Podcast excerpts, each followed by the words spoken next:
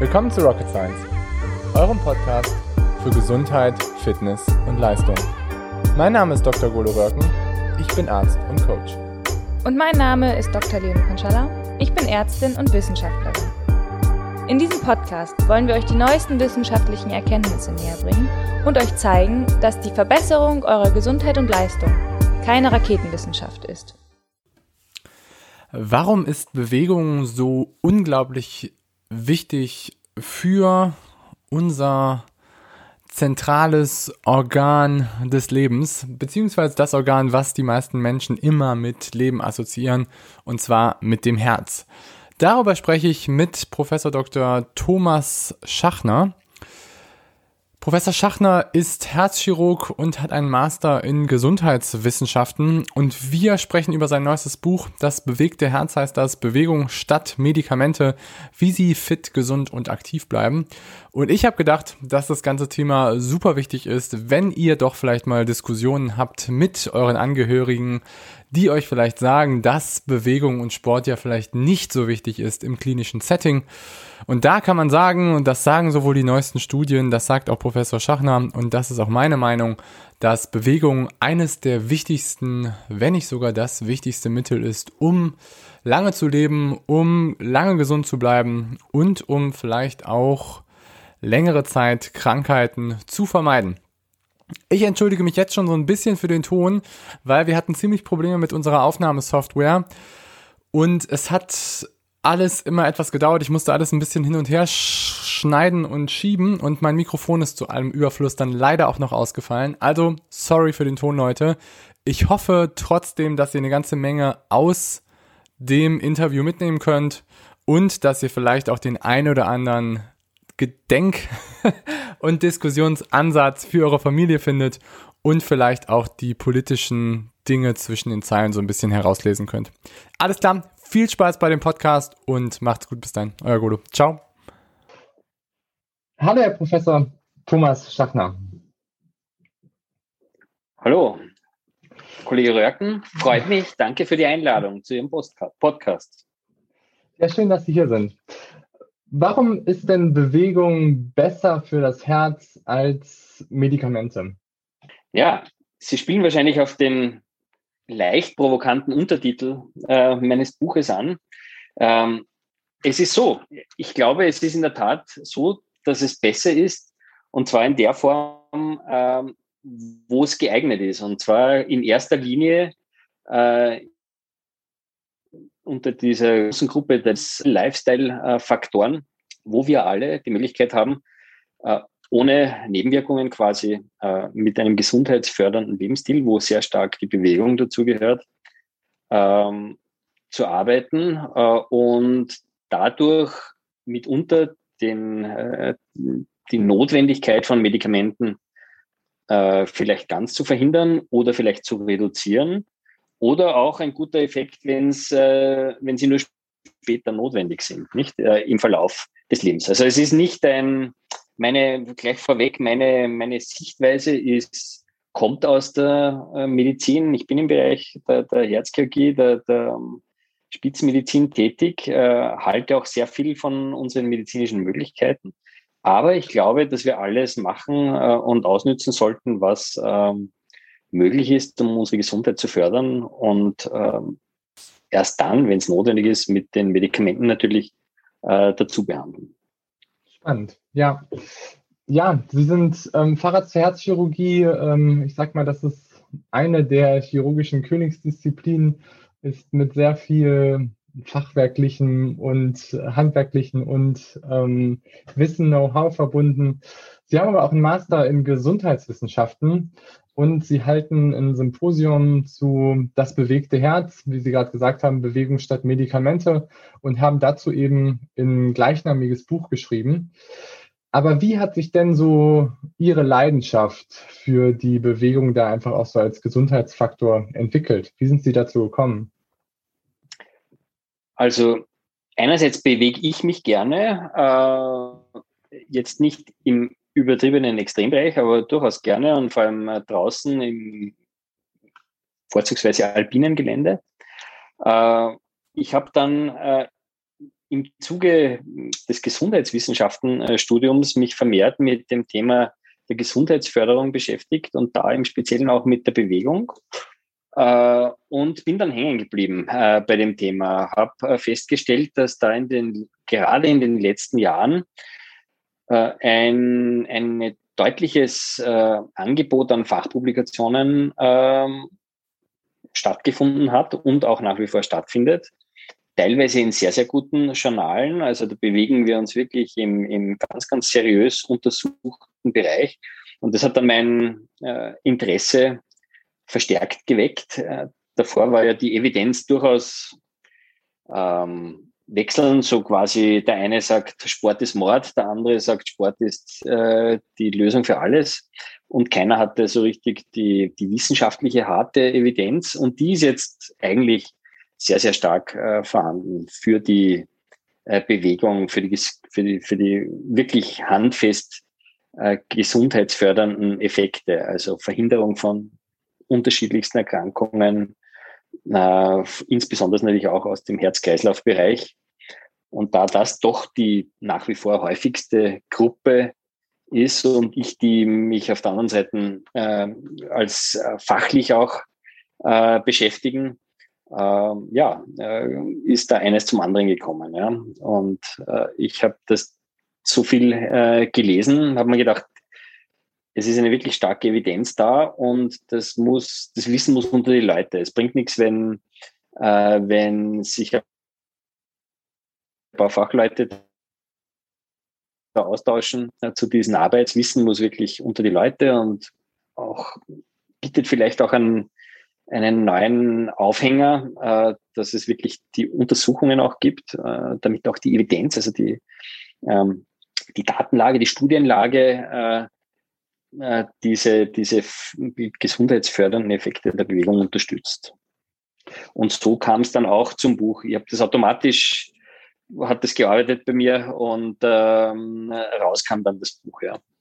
Mhm, ja, und sehen Sie vor dem, ich sag mal, Sie sagen jetzt Bewegung und ähm, generell das als Gesundheitsfaktor zu entwickeln und sehen Sie da auch Unterschiede zwischen, sage ich mal, jetzt hochintensiven Sachen, mittelintensiven Sachen, lockerem, intensiven Training oder geht es Ihnen eher so um das Globale, das globale, sage ich mal so, Bewegung? Äh, der, Aus, der, der, Auslöser war eigentlich das, ein, ein eher, eine eher globale Perspektive, nämlich im, im Hinblick auch auf unsere ärztliche Tätigkeit, die wir, wir wollen ja eigentlich alle einfach das Beste für die Menschen und das Beste ist sicherlich, dass sie gesund bleiben. Äh, und und ähm, ja, ähm, da sind, da ist das Hauptproblem, dass sich ja so quer durch die äh, Befragungen, äh, auch durchaus international, teilweise sogar wirklich weltweit, äh, die, äh, gut die Hälfte der Bevölkerung zu wenig äh, bewegt. Das heißt, da liegt das große Problem und dort lege auch das große Potenzial. Da jeden Prozent, den man da äh, motivieren könnte, von zu wenig bis keiner Bewegung in die Bewegung zu kommen, mal, hätte man natürlich einen ganz enormen äh, Gesundheitsbenefit auch, gesund, wäre gesundheitsökonomisch auch äh, nebenbei ganz, ganz äh, ein wichtiger Faktor. Also eher, das ist die Schiene äh, äh, auf der ich äh, komme sozusagen, bringe aber dann schon, äh, also versuche äh, die Leute generell zu motivieren. Und das beginnt eigentlich beim Sitzen. Ja. Man, das ist ja ganz interessant, äh, dass man auf das Sitzen als eigenen pathologischen Faktor auch draufgekommen ist in den letzten Jahren durch gezieltes Abfragen, äh, dass auch der assoziiert ist mit, mit einer erhöhten Krankheitsbelastung bis hin zu einer Sterblichkeit, zu einer erhöhten frühzeitigen. Äh, und äh, das heißt, wenn man schon Menschen, die viel sitzen, die vielleicht gar keinen Sport machen, gar keine ähm, nicht einmal mittlere Intensität, dass man die schon einmal über die leichte Bewegungs, ähm, über die leichte Aktivitätsstufe, also äh, bis zu drei Met-Einheiten ähm, schon einmal in die Bewegung bringt und dadurch schon einen, eine, fördernden Effekt haben. Und dann natürlich aufbauend bis hin zur hohen, ähm, hohen Intensität natürlich die, die Menschen oder einen gewissen Anteil bringen. Ja, mhm, ja. und ähm, ich sag mal, Sie sind irgendwie, Sie sind Herzchirurg und Sie haben jeden Tag irgendwie, ähm, Sie haben jeden Tag Herzkranzgefäße in der Hand, sag ich mal. Und, ja, genau. Und Sie sehen wahrscheinlich auch jeden Tag irgendwie, was da mit diesen Herzkranzgefäßen relativ häufig passiert. Was kann man denn genau verbessern durch Bewegung? Also was hat das für eine Auswirkung? Gerade so, wenn man Herzkranzgefäße sich jetzt irgendwie anguckt, was ja die häufigste Todesursache oder eine der häufigsten Todesursachen ist im mittleren Lebensalter oder eine der häufigsten Todesursachen ist in westlichen Nationen. Also man kann in der Tat durch, äh, durch die Aktivität, durch die körperliche Aktivität äh, regelmäßig ähm, die, die häufigsten Herz-Kreislauf-Erkrankungen, das sind der Herzinfarkt und der Schlaganfall und deren Folgen äh, äh, reduzieren. Ja, im, das Auftreten verzögern äh, die, die, und damit das nicht zuletzt auch das Überleben sogar äh, verlängern äh, in den Bevölkerungsgruppen. Das heißt, äh, im Endeffekt wäre natürlich die, das, was man sich vorstellen kann, die Ursache für die, die häufigste Ursache für den Herzinfarkt ist natürlich die Verkalkung äh, der Gefäße. Durch unterschiedliche Formen der Verkalkung kommt es dann zu Engstellen, es kommt dann äh, dort auch zu Aufbrechen, zu, zu Bilden von Blutgerinnseln an, an gewissen Stellen. Äh, und diese Faktoren führen dann zum Herzinfarkt. Und hier beugt äh, äh, die Bewegung äh, sehr gut äh, oder ist einer der wesentlichen Faktoren, die hier vorbeugen. Und wenn Sie jetzt, ich sag mal, wenn Sie jetzt irgendwie Ihren Alltag sehen, sehen Sie das, gut, Sie werden jetzt wahrscheinlich eher einen Bypass machen bei jemandem, also ein Gefäß, was dem ver verstopften Gefäß ähm, kollateral bildet, also wo Blut quasi das Areal besser wieder versorgen kann. Aber sehen Sie da, dass die Patienten jünger werden oder sehen Sie, dass das generell sich verändert, das Publikum, was, was irgendwie da bei Ihnen die Intervention bekommt? Oder wie, wie sieht das aus? Äh, nein, ist eher, also jünger, jünger eher nicht.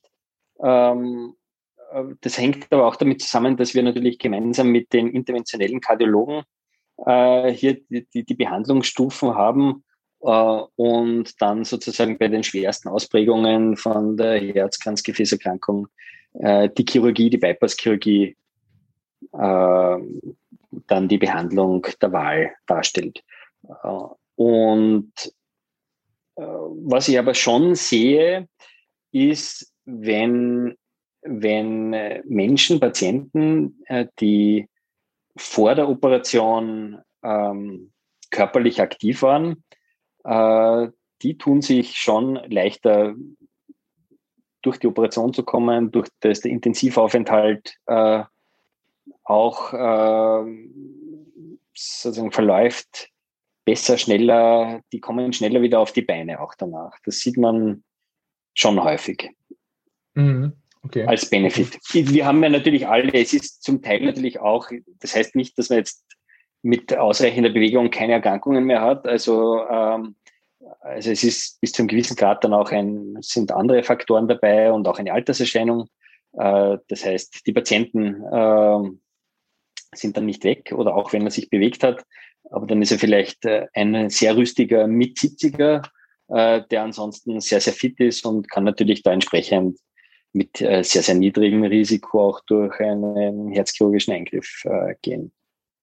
Und so ein das herzchirurgischer ein Eingriff großer Vorteil, ja. ist, ja nicht, ist ja nicht ganz so ein kleiner Eingriff, muss man sagen.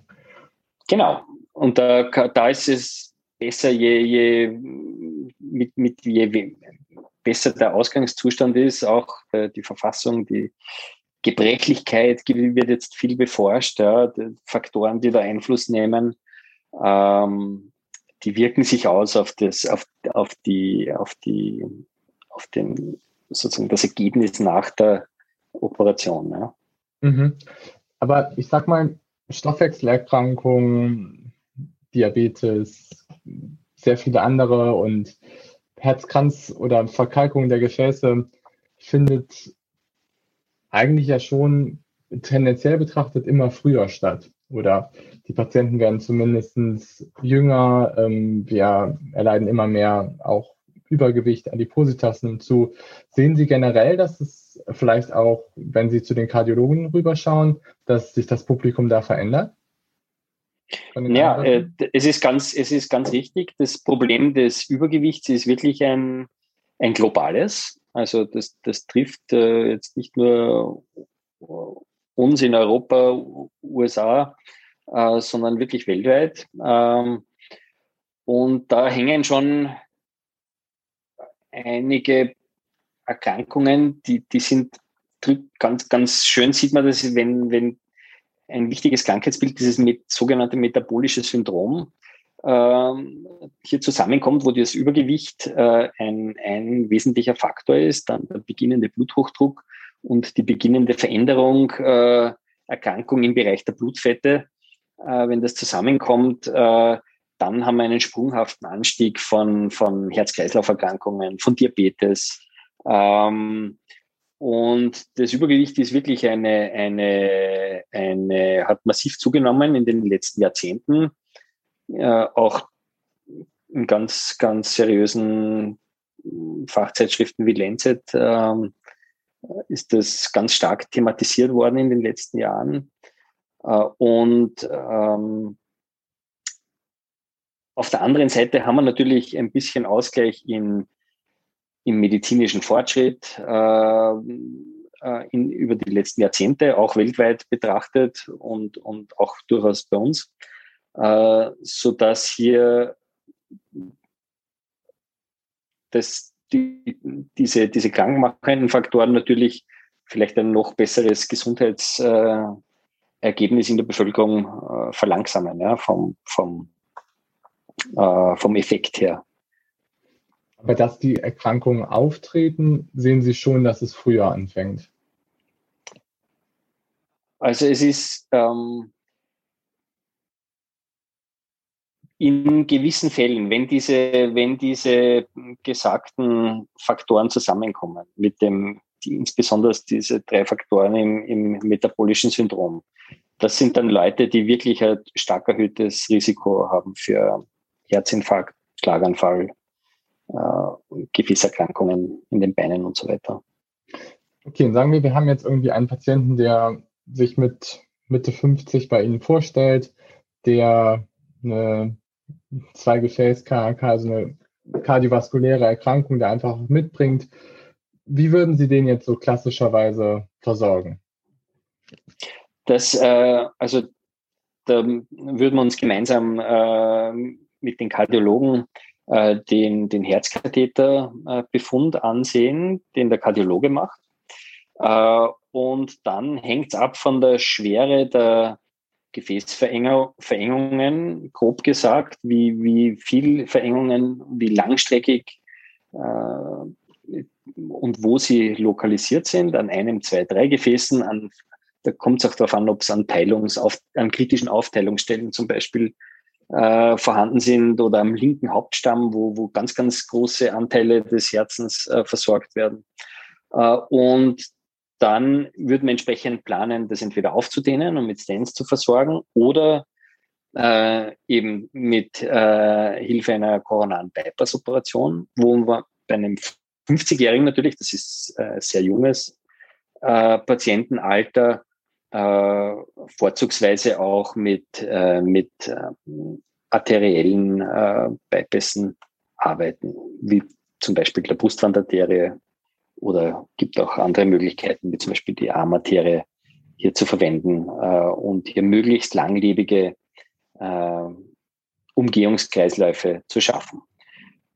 Man darf trotzdem nicht vergessen, dass das, was wir in der Medizin machen, eine sehr effektive ähm, Behandlung ist, die dem Patienten wieder hilft, ähm, ins Leben zurückzukommen, äh, voll aktiv zu werden. Äh, und man darf nicht vergessen, äh, das ist trotzdem notwendig, dann äh, auch danach äh, die Lebensstilfaktoren plus die medikamentöse Behandlung äh, hier entweder weiterzuführen oder in so einem Fall, wie wenn sehr junge Patienten, die vielleicht vorher inaktiv waren, wirklich ähm, ähm, die dazu zu bringen, den, den Lebensstil zu ändern, weil ja ansonsten die, die Erkrankungen der Herzkranzgefäße fortschreiten. Das heißt, auch in äh, weiter stromabwärts gelegene äh, Positionen dann Verengungen auftreten oder vielleicht diffus, also so langstreckig äh, bis in die Spitzenbereiche hinein. Äh, und da, da, da haben wir zwar geholfen, äh, wieder aktiv zu werden, aber trotzdem gibt es dann einen großen Unterschied, ob diese ganzen Begleitmaßnahmen von den Patienten umgesetzt werden oder nicht. Gibt es auch ganz aktuelle Studien äh, dazu, die das, ähm, die das zeigen. Also sowohl medikamentös als auch die Lebensstilfaktoren, wo auch ganz groß die Bewegung dazu gehört. Ja, also Sie, Sie haben dann einfach gute Werkzeuge, um diese Krankheit, sage ich mal, zu symptomatisch zu behandeln und das Ganze aufzumachen wieder. Aber letztendlich, wenn der Patient nicht generell sich verändert, dann wird das wahrscheinlich die Erkrankung weiter fortschreiten und er braucht dann noch einen. Ganz Stand richtig, ganz richtig. Ganz richtig. Also das heißt, die, wir, wir versprechen nicht, äh, dass jetzt mit Bewegung äh, nichts mehr passiert, aber es ist ja auch wunderbar, wenn es äh, zehn Jahre später auftritt, die Probleme, oder wir überhaupt in einem viel besseren Zustand sind, um auch dann die medizinische Hilfe in Anspruch nehmen zu können. Ja. ja, keine Frage. Und es gibt, also natürlich, man kann diese Erkrankung nicht, ich sag mal, verhindern, aber das Auftreten dieser Erkrankung kann man meistens relativ weit nach hinten verlegen, wenn Ganz genau. viel in seinem Lebensstil, das sagen Sie auch wunderbar in Ihrem Buch. Und das macht natürlich einen Unterschied, ob wir den besagten Patienten mit 50 Jahren haben oder ob man das mit 75 Jahren hat, als ansonsten fitter Patient, da vielleicht einmalig im Leben eine Operation hat und das war's, ja, äh, oder mit 50 dann doch rechnen muss, dass man wiederholt auch Eingriffe hat, die Gefahr besteht, dass hier, hier sich doch wieder Engstellen bilden, Herzinfarkte im zeitlichen Verlauf bilden, ja. Mhm. In Ihrem Buch sprechen Sie hier auch viel über das, ähm, über evolutionäre Prozesse und über das ähm, Fight- oder Flight-Syndrom. Ähm, wir sprechen darüber auch relativ häufig hier im Podcast. Ähm, und das Fight-of-Flight-Syndrom ist eine komplette Aktivierung unserer hormonellen mhm. Achse, unserer Katecholamine, genau. unserer gesamten physiologischen Aktivität.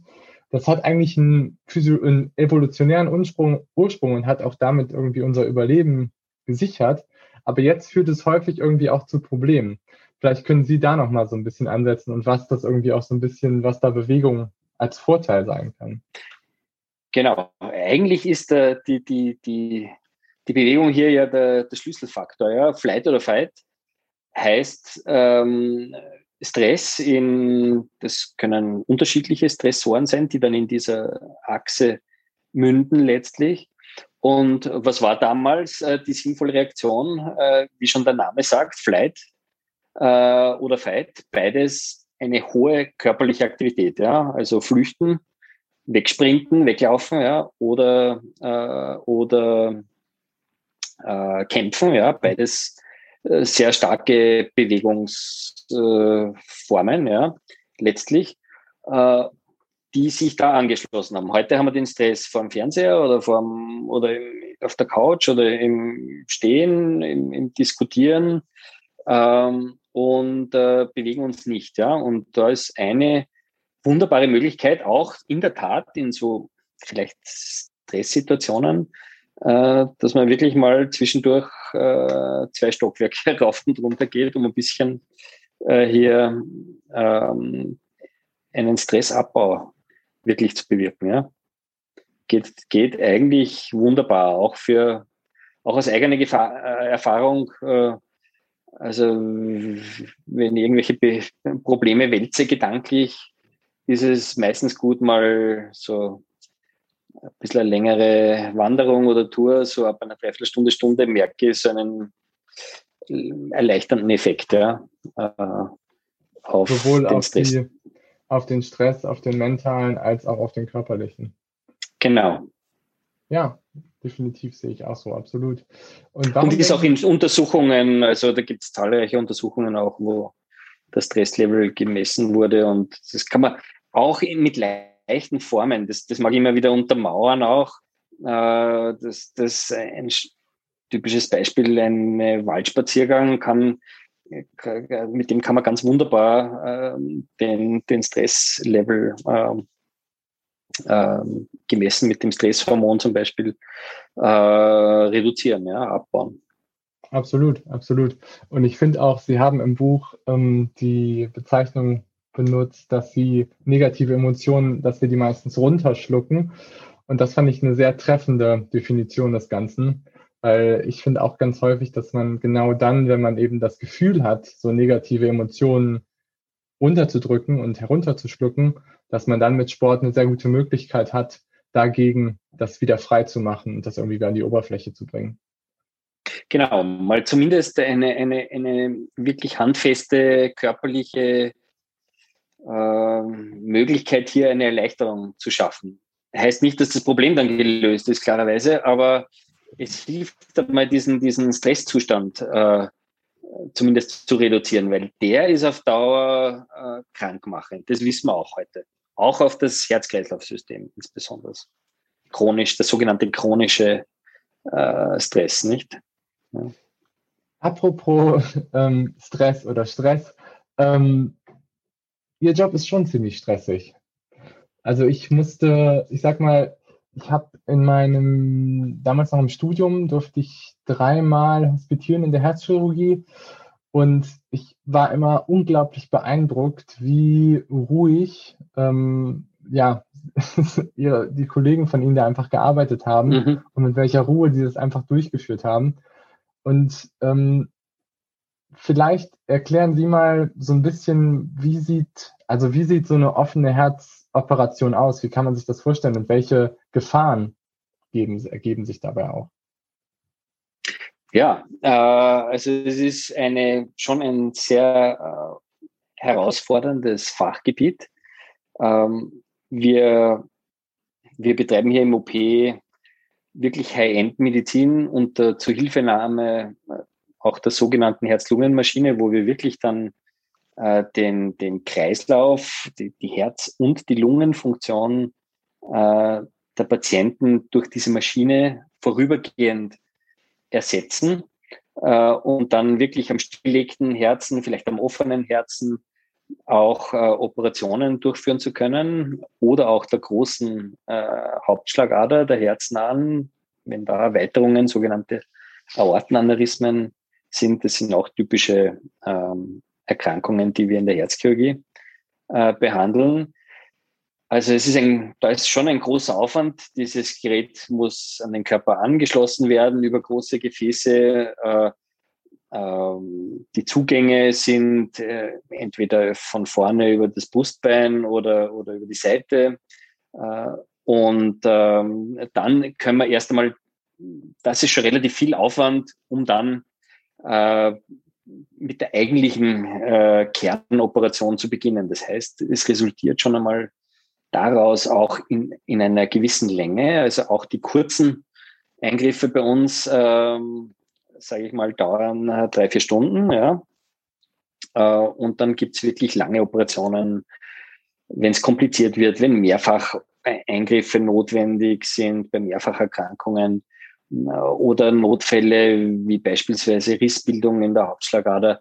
Da, da kommen dann wirklich viele, viele Stunden äh, mitunter zusammen und machen das Ganze schon äh, zu einer zu einer recht herausfordernden äh, Operation. Ja.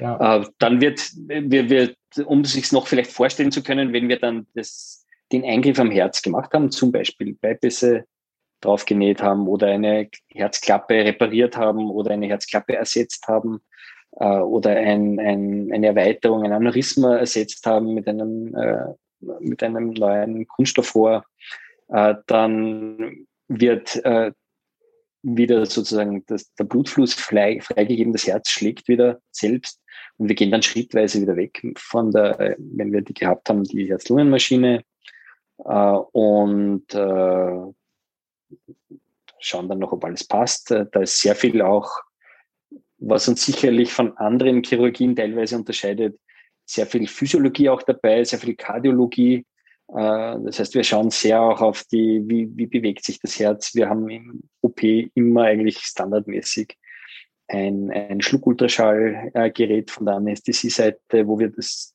äh, beurteilen, die, die Pumpleistung, die Klappenfunktionen, EKG, ähm, Veränderungen beobachten und da uns ein Bild machen. Äh, und wenn alles passt, dann wieder sozusagen die, Wund, die Wunde verschließen können und der Patient kommt danach auf die äh, Intensivstation. Ja. ja. Also so ist das ein bisschen ein, um ein Bild zu bekommen, ja. Ich fand es immer unglaublich beeindruckend, wenn die Herz-Lungen-Maschine angeschlossen wurde. Das ist, das ist schon irgendwie, das so zu sehen und wie man dann einfach die verschiedenen Gefäße daran anschließt, das war schon, ist schon eine sehr, sehr große Kunst, das glaube ich zu können. Wie ist denn das bei Ja, Ihnen? ist auch, ist auch eine, eine, dauert auch entsprechend, äh, ist eine schon mehrjährige Ausbildung, wo man schrittweise auch herangeführt wird an die, äh, bis man da eigenständig operiert, äh, dauert es schon eine Zeit lang, ja. Äh, weil es eben sehr komplex ist. Ja. Wie ist es denn, wenn Sie, wenn Sie einen Fehler machen? Ähm, ja, äh, das Gute als, als das, also den guten Chirurgen macht auch aus, dass man eben äh, die einen Plan B äh, sozusagen hat. Ja. Äh, am besten schon im Vorhinein äh, versucht zu, zu antizipieren, also zu, zu überlegen, was könnte auftreten an Problemen. Dann hat man in der Regel eine schnelle Lösung.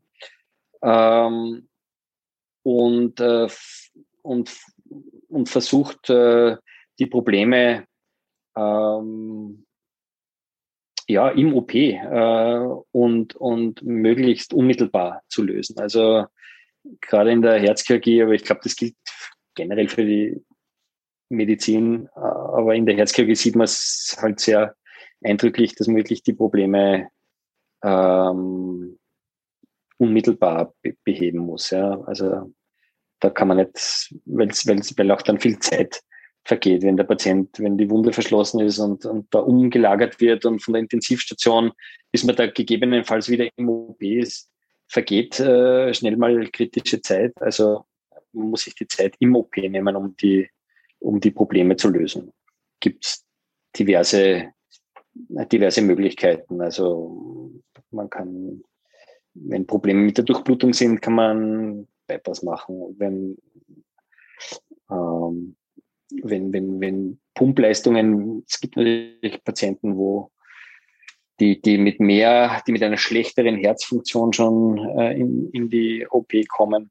Wenn da Probleme mit dem Kreislauf sind, kann man erstens natürlich die, die ganze anästhesiologische schon im OP äh, Intensivmedizin starten. Da haben wir zahlreiche kreislaufunterstützende Medikamente. Ähm, das geht aber bis hin zu einer vorübergehenden auch mechanischen Kreislaufunterstützung sogenannten. Das heißt, dass wir, das ist Gott sei Dank sehr, sehr selten notwendig, mit einer speziellen Form der, ein bisschen eine schlankere Form der Herz-Lungen-Maschine äh, angeschlossen bleibt an den Patienten und er mit der auf die Intensivstation kommt und dort schrittweise sozusagen entwöhnt wird von dieser mhm. Kreislaufunterstützung. Also das ist so die, die große Bandbreite, äh, die, die wir da zur Verfügung haben. Aber sicherlich, es wird wahrscheinlich auch bei Ihnen Fälle geben, wo irgendwie auch Dinge ja schiefgelaufen sind.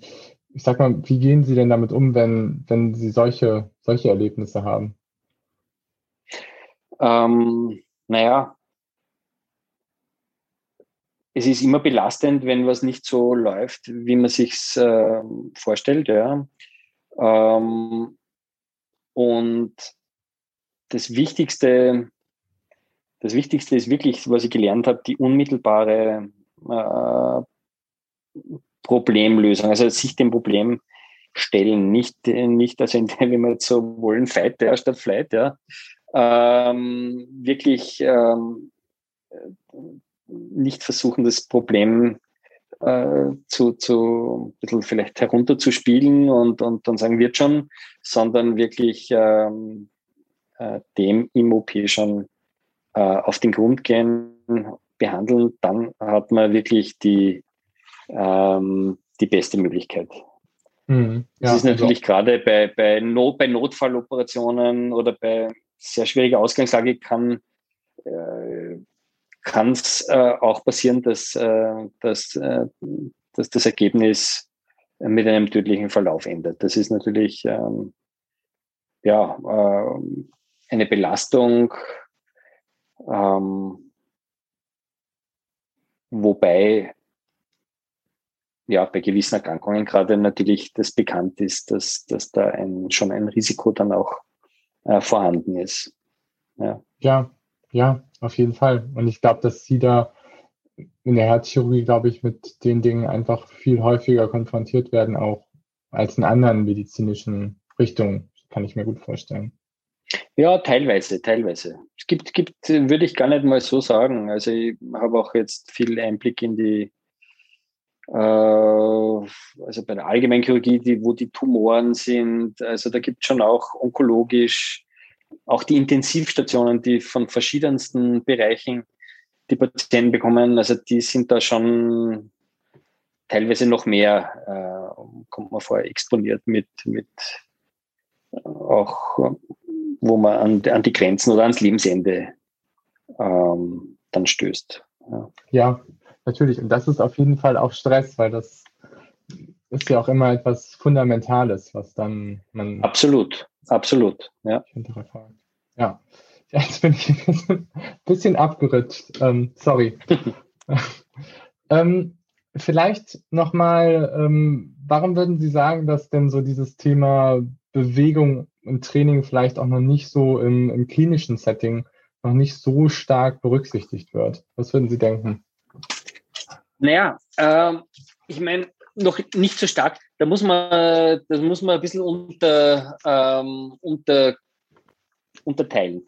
Einerseits sind wir natürlich im Akutsetting, also klassische Spitäler, Krankenanstalten, äh, auf mehr oder weniger Akutbehandlung oder Zwischenschrittbehandlung von einer, von einer Erkrankung äh, ausgelegt. Ja. Das heißt, erstens ist der, der Aufenthalt der Patienten dann äh, beschränkt, ja, auf, auf eher kürzere Zeit für das, was wir Bewusstseinsbildung in der Bewegung haben, dann ist es ein sehr teures Setting natürlich, das ausgelegt ist auf, auf äh, diverseste Eingriffe, Behandlungen. Äh, und und ähm, also das ist natürlich nicht das optimale Setting für, für jetzt, um Bewegung zu vermitteln. Aber äh, trotzdem, also ist die, die Bewegung ein wichtiger Faktor, auch im, im klinischen Alltag. Äh, wir haben schon gesprochen äh, über die Wichtigkeit, wenn ein Patient in einer guten Verfassung äh, kommt, äh, dann hat er natürlich, ähm, dann hat er natürlich äh, eine bessere Ausgangsposition, um durch die Behandlung seiner Erkrankung auch besser durchzukommen, die durchzustehen, wieder schneller auf die Beine zu kommen. Dann haben wir auch, wissen wir heute, dass auch in der, gerade in der Chirurgie, auch in der Herzchirurgie übrigens, äh, die frühe äh, Mobilisation, also dass, dass sich die Patienten wieder bewegen, dass sie auf die Beine kommen, dass sie gehen einmal zumindest äh, schnell, möglichst kurz nur ähm, in, in, wirklich im Bett liegen, möglichst wenig Zeit im Bett liegen.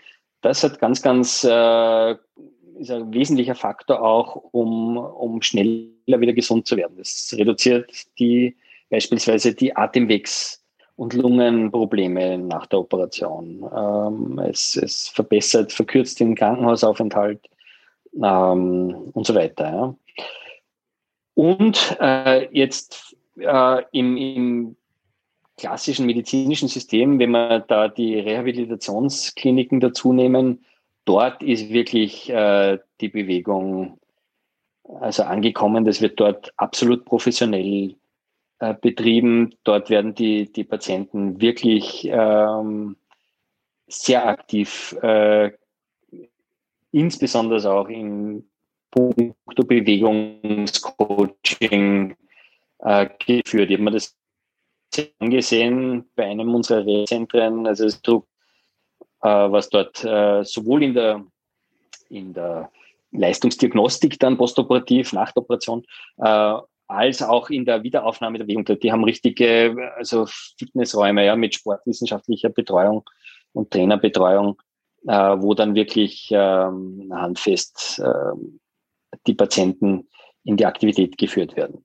Aber der wichtigste Punkt ist trotzdem der Stellenwert, glaube ich, und deswegen ist es gut, dass wir beide heute äh, auch hier öffentlich reden in dem Podcast, äh, dieses Thema unter die Menschen bringen. Ja? Das ist, äh, deswegen ist es gut, dass wir beide hier heute äh, auch uns unterhalten, öffentlich, nämlich über den Podcast, dass wir dieses Thema äh, unter die Menschen bringen. Ich glaube, das ist der wichtigste Punkt und zwar rechtzeitig, also frühzeitig vor, vor der Erkrankung, vielleicht aber auch mit der Erkrankung äh, ist eigentlich zu jedem Zeitpunkt ähm, ist die Bewegung gefragt. Es gibt ganz wenige, ähm, wenige Zeitpunkte, wo man jetzt wirklich medizinisch sagt, bitte jetzt in dieser Phase, das sind akute Erkrankungen, äh, eine akute Infektion oder ein akuter Herzinfarkt, äh, wo man eine gewisse kurz, kurze, aber doch äh, mal Schonzeit äh, braucht und dem Körper Zeit gibt, um, um die Hauptbaustelle sozusagen äh, zu heilen. Äh, aber ansonsten, wie es teilweise polemisch schon noch in vielen Büchern auch dargestellt wird, dass man die Leute da wochenlang ins Bett legen und so weiter. Das ist, das ist wirklich Schnee von gestern. Das macht kein, kein, kein Krankenhaus der Welt mehr. Ja. Ähm, und da, da, ich glaube, das ist gut, wenn dieses Thema auf unterschiedlichsten Ebenen ähm, immer wieder auch äh, über die Medien äh, gebracht wird. Ja. Auf jeden Fall. Und auch das, was Sie sagen, eigentlich, dass man präventiv vor allen Dingen wirksam werden sollte, dass man präventiv die Leute schon frühzeitig zu einer gesunden Bewegung und zu einem gesunden Verständnis auch für ihre Gesundheit bewegen sollte. Und das fängt wahrscheinlich auch schon so in den Schulen am besten an, was ich immer so als großes Problem auch da sehe. Ganz genau. Ganz genau. Also dort, dort, äh, das, das, das ist durchaus auch ein politisches Thema. Also jeder, der in der Politik aktiv ist, kann da wunderbare, äh, wunderbar wirken, ja, wirksam werden in der Gestaltung der Umgebung. Das ist einer der wichtigsten Faktoren, auch gerade für Kinder und Jugendliche. Äh, Schulen ähm, sensibilisieren, dass man der Bewegung einen Stellenwert einräumt.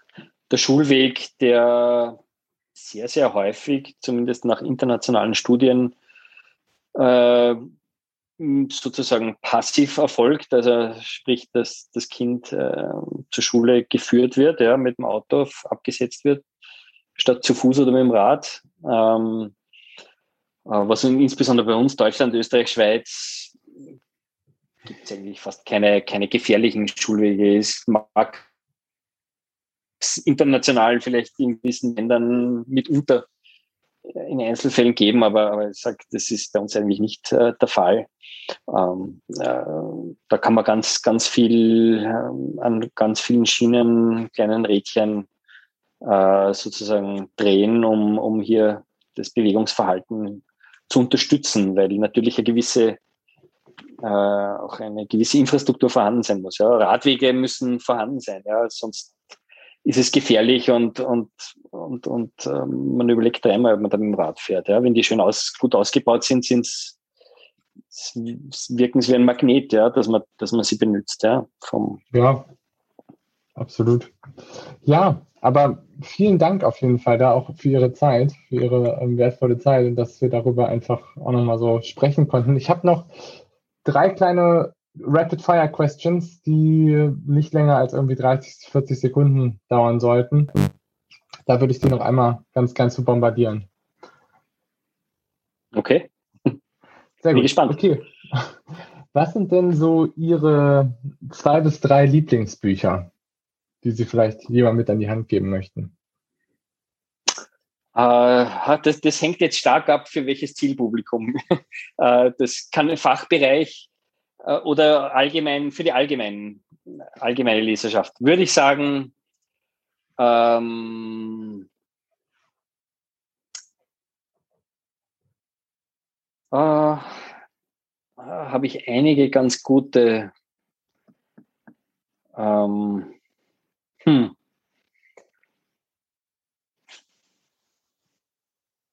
Puh, drei gute Bücher. Eines ist auf jeden Fall äh, das Buch Das bewegte Herzbewegung statt Medikamenten. Dann ähm, würde ich sagen,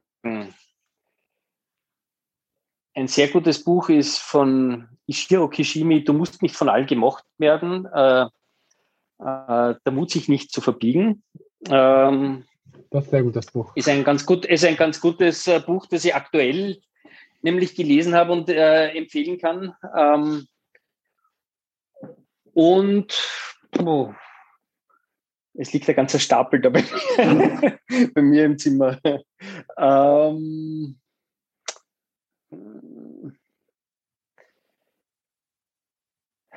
ein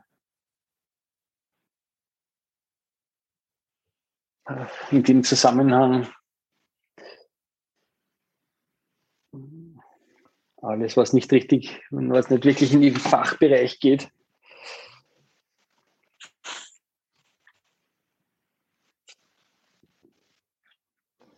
Sie können auch was aus der Lameng sagen, also was Ihnen einfach so einfällt, wo Sie sagen, das ist irgendwie, was ist, was Sie vielleicht bewegt hat als Buch oder was Sie, oder auch eine Quelle.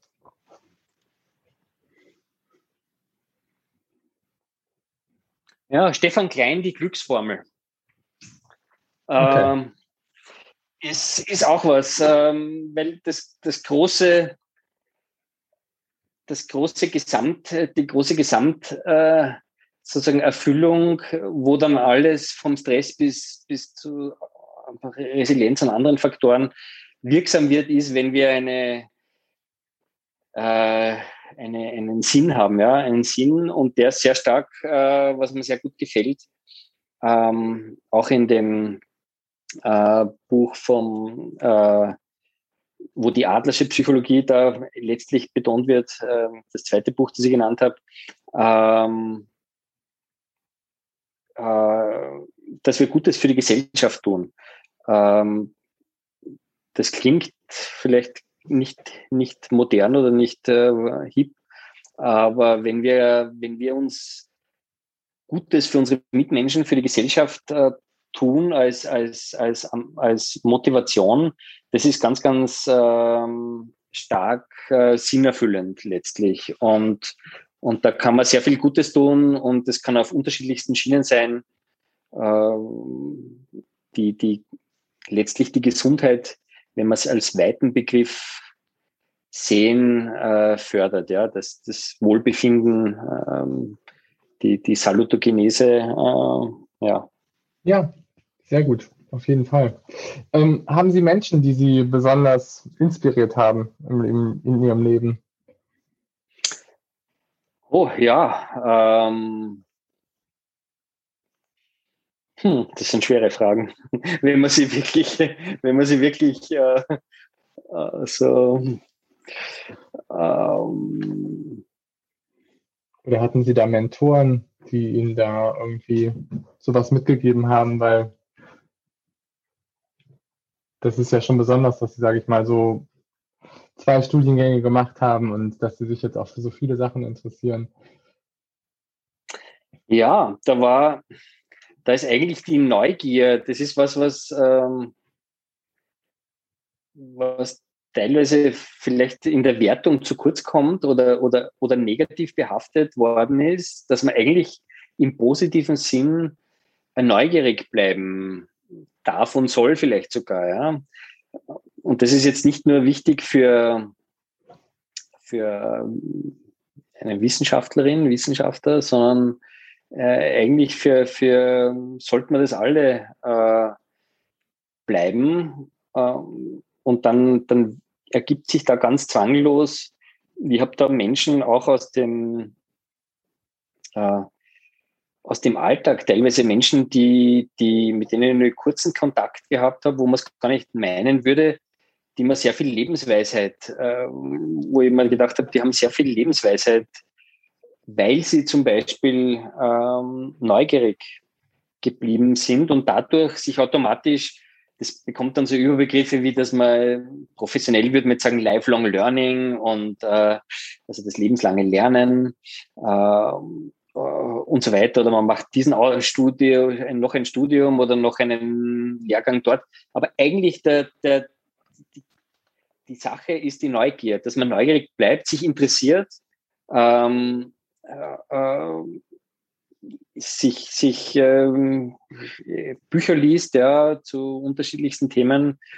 Ähm, das ist, glaube ich, und offen, eine gewisse Offenheit äh, sich erhält. Das ist, glaube ich, auch gut für, für unsere Gesellschaft, ja, dass man nicht in Extremismen landen, dass man nicht in Ausgrenzung äh, mhm. landen. Das, das beginnt mit, mit der ähm, sozusagen mit der Selbst, äh, wenn man so will, Selbstführung oder mit der, mit der Persönlichkeitsentwicklung und hat dann immer eine starke, eine starke Auswirkung auf, auf die Gesellschaft, ja, weil so wie sich die Einzelnen natürlich äh, sind der Bestandteil dann der Gesellschaft, äh, vor allem wenn sie vielleicht in Schlüsselpositionen sind. Äh, und und ähm, da, und da kann man ganz, ganz extrem viel auch äh, für ein gesundes, im weitesten Sinn gesundes Umfeld, für eine Gesellschaft, wo, ähm, wo durch die Acht, durch, durch ähm, wichtige Dinge wie eine, wie eine also Achtung äh, anderer, der Mitmenschen, ein gewisses, vielleicht auch aktives äh, sich kümmern ums ums, um, ums Gemeinwohl, um den anderen. Äh, das führt zu einer ganz starken, ähm, ein ganz starker Gesundheitsfaktor äh, für die Gesamtbevölkerung. Die, die haben ganz große Auswirkungen. Wir machen in der Medizin oft ganz tolle Einzelleistungen, aber auf ganz, ganz einzelnen Fällen. Und ähm, auf diesen ganzen gesellschaftlichen, auf der gesellschaftlichen Ebene äh, kann man natürlich über ganz, ganz große, ähm, ganz, ganz große Menschenzahl äh, viel bewirken. Ja? Wenn man da einen kleinen, einen kleinen Teil bei sehr vielen Menschen bewirkt, dann hat man einen ganz, ganz großen Gesamteffekt. Ähm, und da finde ich, da habe ich, ein, da habe ich einzelne Menschen, ich bin ein bisschen weggekommen, deswegen tue ich mir mit der Frage äh, ein bisschen schwer. Ich bin weggekommen vom, von der sowohl vom Begriff einer Perfektion äh, als auch äh, von irgendeinem Star und, und, und Verehrungskult, ja, von, weil ich die meisten Menschen, die oft einmal irgendwie groß verehrt werden, haben auch andere Seiten, ja.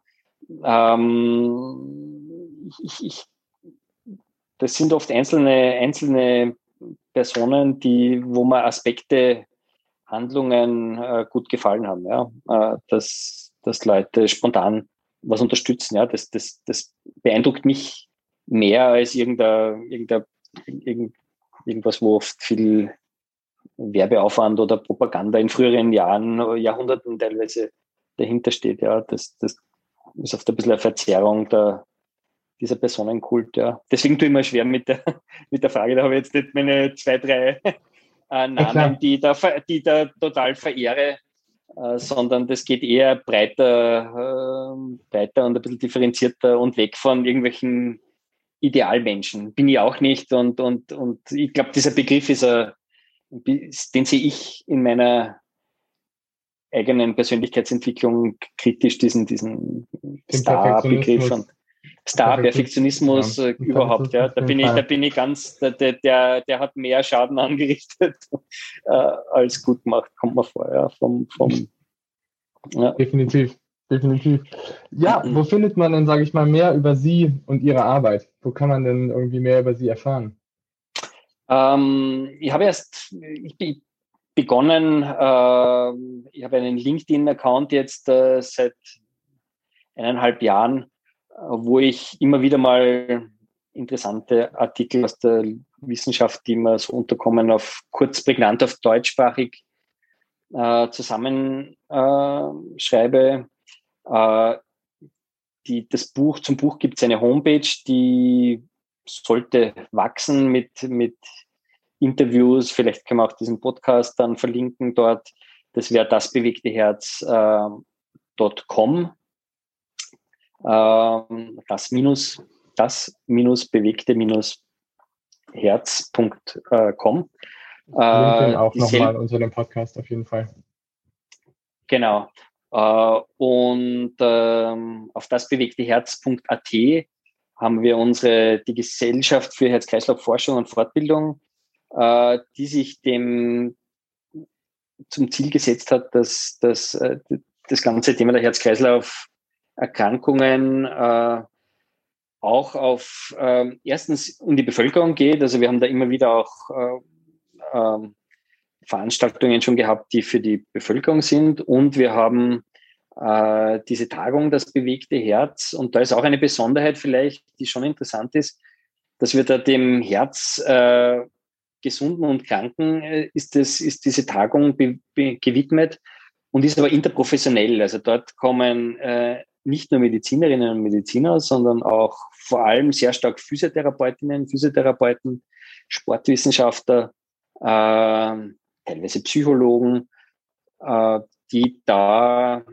wo, wo unterschiedlichsten Blick äh, immer die Themen und Vorträge auch gestaltet werden. Also äh, ja. weil die natürlich auch, wir sind natürlich Multiplikatoren, ja, äh, weil die wieder viel Kontakt mit den Menschen haben. Also auf diesen Ebenen versuche ich da äh, zu arbeiten. Sonst Fach, Fachpublikationen gibt es auch, die sind aber eher sehr speziell. Ähm, ja.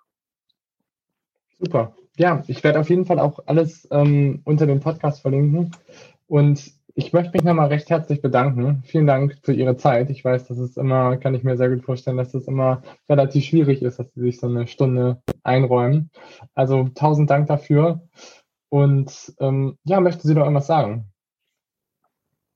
Äh, ich sage danke für die Einladung und ich glaube, äh, es ist ganz eben, es ist ganz wichtig, eigentlich äh, der Schluss, wenn man, wenn man es praktisch umsetzen will, und das tun wir beide jetzt heute hier, ist, dass wir so, äh, solche äh, Gespräche machen und die der, der, Öffentlichkeit zugänglich machen und vielleicht wieder ein paar Menschen da äh, was, was äh, interessant Interesse wecken können ja, an dem Thema, äh, sich dann weiter zu informieren und äh, damit ähm, versuchen wir was Gutes zu tun. Ja. Und das, glaube ich, ist ein, eine gute Sache, der Podcast. Ja. Schön. Ja, das war doch ein schönes, sehr gutes Credo. Ja, vielen Dank. Vielen Dank, Herr Professor Scheiner. Okay. Dann, tschüss.